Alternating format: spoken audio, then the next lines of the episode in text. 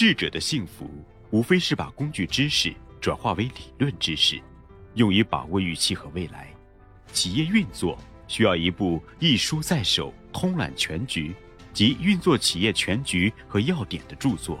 这本书就是《现代企业理论》。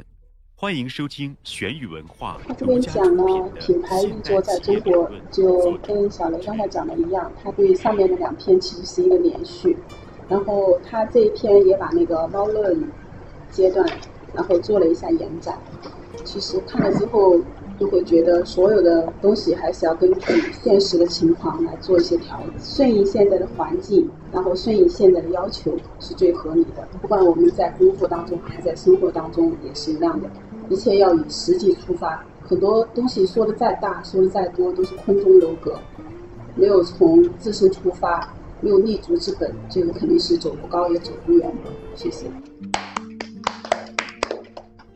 正好是在这篇文章发出来之后呢，正好有个事情，我就结合一起说啊，就是母亲节那一天，我和我妈出去逛马路，然后是换乘地铁嘛。你知道，当然上海的地铁这种有的时候交叉好几条在一起的指示牌，但是呢，我妈因为是就差不多七十岁了，她看这指示牌，哎，都不需要我带路，她自己好走。然后在了解当中，因为我妈也去过北京机场，北京应该是首都机场，那你应该更好。我妈说当时去北京看到这指示牌都看不懂，不是缺失就是指示不清。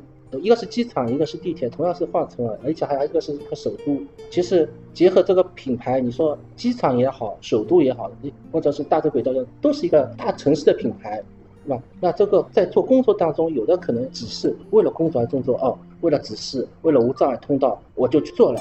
还有的呢，可能就是说，真正是把这个当成工作。我这工作不但是做，而且是做到这个工作是有意义。就我们说现在说的是有绩效，就是不是浮于表面。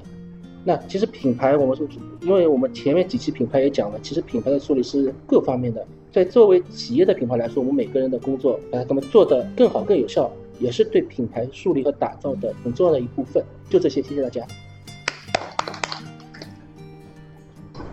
我就分享一下，昨天我们去那个那个瑞昂展览的时候，我们也聊到了猫论，跟跟他们对方的两个人聊到了猫论。他们作为一个国外的品牌，在国内做展览，算算是中国成立的一个中国办事处吧。然后他们也提到了，他们在国外和国外，呃，国内和国外同时都有业务的时候，在国外的时候，他们做东西更多影响成败的是质量和内容，但是在国内呢？那影响成败的是金钱，我觉得是因为国内的市场，或者说是因为品牌太过混乱，以至于已经影响到市场，然后这样子国外的品牌进来了也是会被这种影响到，所以我觉得这个也是可以就是提升到这个这样。我也分享一下，我最近呢在听嗯一本书，名字就叫做《你就是答案》。我觉得这本书呢是有很多心理的一些层面，也是借了很多案例的来结合分析人们对事情的一个认识。嗯，我听了之后，我感觉就像这个里面说的很多问题，就是有很多问题，我们看外面的事情的时候，就会有很多很多不一样的感觉。但是我们还是要从自身的一些感觉出发，去找到自己的感觉，去用心去感受这个东西，才会更加的真实。说出自己的感受，才会真正的进步。这是我对这个事情的一个理解。谢谢大家。嗯，认真的做好本职工作吧，这就是对一个企一个企业的品牌是最大的支持。我觉得，嗯，啊，我就说三点。第一点就是商品是自然属性和社会属性的统一。第二点，效用价值是品牌价值存在的基础和物质前提。第三点，必须把消费者的选择行为和企业内部的管理策略有机的结合起来，通过品牌来构建企业持续增长。谢谢大家。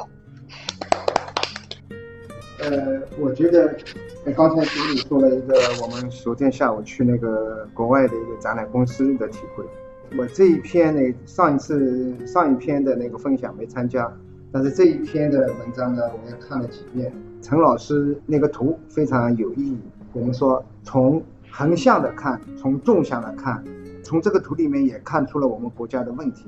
那前面有一段非常的感人的描述，呃，我我就不重复啊。我觉得这个说到了我心里去。呃，我们这个国家，嗯，当初如果说邓小平出来的时候讲那个，呃，生产力、科学技术是发展生产力，呃，发展是硬道理，然后呃前面说过两毛论，但是这些可能是跟他整体上的想法，他觉得我们国家的差距太大了。但是那个很多其他的事啊，可能也不完全是这样想的。但是实际上呢，整个国家的那个我们整个国家的商品经济的发展，就是把商品经济从建国开始就是仇视商品经济，是实际上就开始跟意识形态上面并没有按照马克思说的要吸收资本主义的，要吸收社会的所有发展的最好的东西来建设我们的国家，所以整个国家在治理上面的制度价值是扭曲的，然后所有的事儿就不能成为一个非常好的一个一个状态。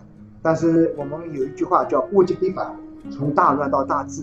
那大乱到大治几十年了，又三四十年过去了，现在看来又在从治到乱，然后后面什么时候能够再进入一个非常好的一个状态，不可预知。但是我们每个人一定要认清这个形势，我们怎么样去做？人嘛，就是要做好自己自己的事儿，啊，没什么其他的，好吧？